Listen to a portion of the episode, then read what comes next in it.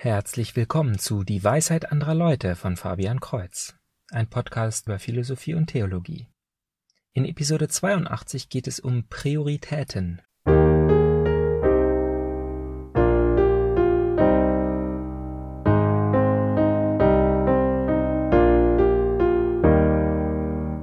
Priorisierung ist in meinem Beruf der Softwareentwicklung außerordentlich wichtig. Ich glaube, dass es aber in allen Fachbereichen so ist, besonders wenn es um große Projekte und Teamarbeit geht. Selbst wenn ich noch so erfahren in meiner Arbeit bin, besteht immer die Gefahr, dass ich sinnlos vor mich hin programmiere und dem Ziel nicht näher komme.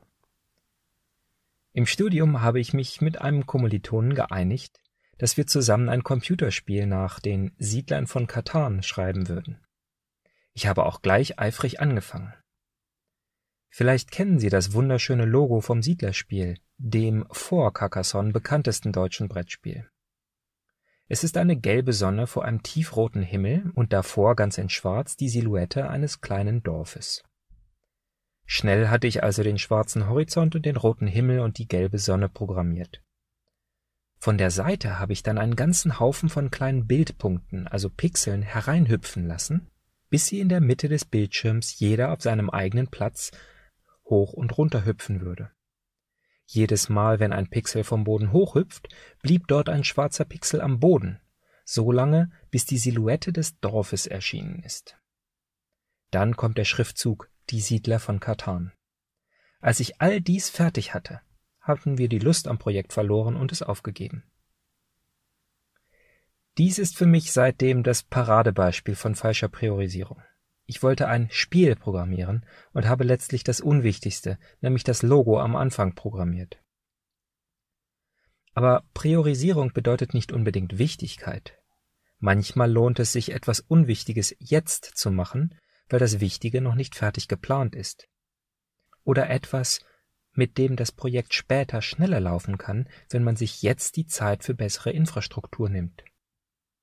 Dann kann es sein, dass jemand anders einen Teil besser machen kann, aber gerade keine Zeit hat. Statt mich in seinen Bereich hineinzudrängen, sollte ich besser das tun, was ich am besten kann, selbst wenn es momentan nicht das Wichtigste ist.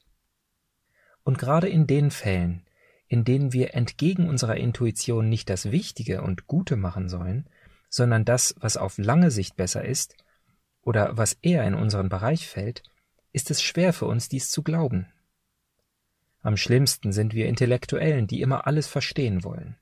Es reicht nicht, dass jemand bestimmt, wer was in welcher Reihenfolge tut, wir wollen wissen, warum. Statt also das Wichtige oder das Unwichtige oder überhaupt irgendetwas zu tun, reden wir nur darüber, wer am besten weiß, was das Wichtigste ist.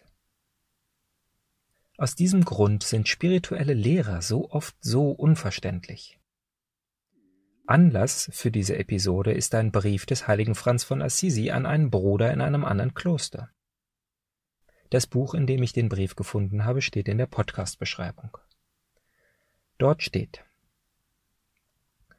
Der Herr segne dich, Bruder Minister und Diener N. So wie ich es kann, sage ich dir zum Anliegen deiner Seele, alles, was dich hindert, Gott den Herrn zu lieben, jeden, der dir Hindernis ist, seien es Brüder oder andere, selbst wenn sie dich züchtigen, alles sollst du für Gnade halten. Dies sollst du wollen und nichts anderes. Dies sei dein wahrer Gehorsam gegen Gott und gegen mich. Ich weiß ganz sicher, dass dies der wahre Gehorsam ist. Liebe jene, die dir dies antun. Nichts anderes sollst du von ihnen wollen, als was der Herr dir geben wird darin sollst du sie lieben. Du sollst nicht wollen, dass sie bessere Christen seien. Dies sei dir mehr als Einsiedelei. Der folgende Text in dem Buch ergänzt noch etwas Zusammenhang. Dieser Brief ist die Antwort auf eine Frage eines Vorstehers, der unter seinen Mitbrüdern leidet. Sie machen ihm Schwierigkeiten und verhalten sich nicht wie liebende Christen. Der andere wünscht sich daher, als Einsiedler leben zu dürfen. Dies wäre einfacher, und Franziskus selbst hat viel als Einsiedler gelebt, es ist also im Orden wohl anerkannt.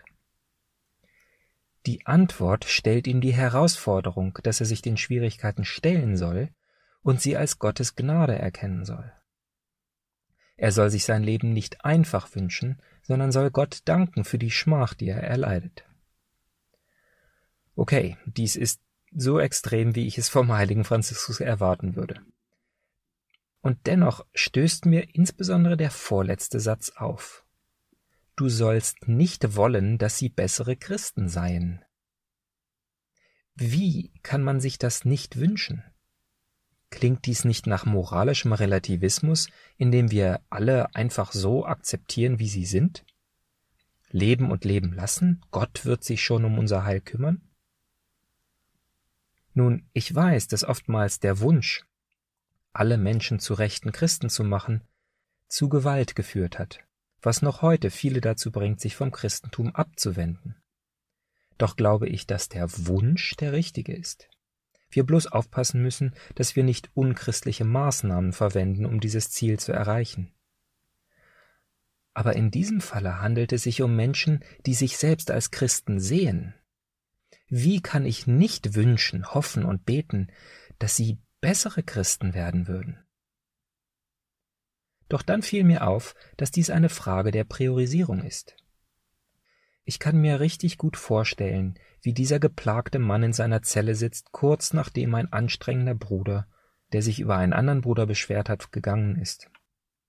Und er versucht, seine zusammengebissenen Zähne zu entspannen und betet Bitte, guter Gott, mach einen besseren Christen aus ihm. Und so gilt es für alles, auch für alle guten Sachen. Es gibt immer Umstände, in denen es falsch ist. Es gibt immer die Möglichkeit, dass eine besondere Situation selbst die offensichtlichste Regel auf den Kopf stellt. Wenn eine gute Sache zu einem schlechten Ergebnis führt, dann müssen wir es sein lassen und uns dagegen entscheiden denn letztlich kann nur einer auf dieser höchsten, der absoluten Stelle sein, Gott selber. Keine noch so gute moralische Regel steht höher. Einige der schwierigsten Worte von Jesus Christus besagen genau das Gleiche. Wenn du nicht deine Mutter und deinen Vater hast, kannst du mir nicht folgen. Und wenn dich deine Hand zum Bösen verleitet, dann hau sie ab. Es ist besser verkrüppelt in den Himmel zu kommen, als mit heilem Körper in die Hölle. Oder die ganze Szene mit Martha und Maria. Diese Worte sind so paradox, weil sie etwas Gutes nehmen, etwas, nach dem wir alle streben sollten, und dann hören wir, dass wir es nicht tun sollen. Alle, die dies hören, sind total perplex, und oftmals wurde die Übersetzung angepasst, damit die Worte nicht so krass wirken. Aber der Punkt ist der gleiche wie der vom heiligen Franziskus. Es geht um Priorisierung. Sich zu wünschen, dass andere Menschen bessere Christen werden, ist gut, sehr gut sogar. Aber wenn dies in einem Geist geschieht, der den anderen als schlechten Christen sieht, der sich bessern muss, dann darf ein Vorsteher so nicht denken.